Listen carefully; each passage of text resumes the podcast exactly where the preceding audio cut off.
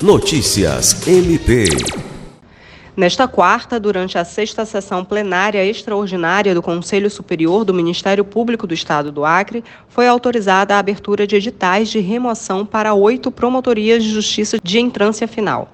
Os promotores aprovados nos concursos de remoção assumirão vagas deixadas nas promotorias em decorrência dos processos de movimentação na carreira de membros, sendo uma delas em Rio Branco e sete no interior do Estado.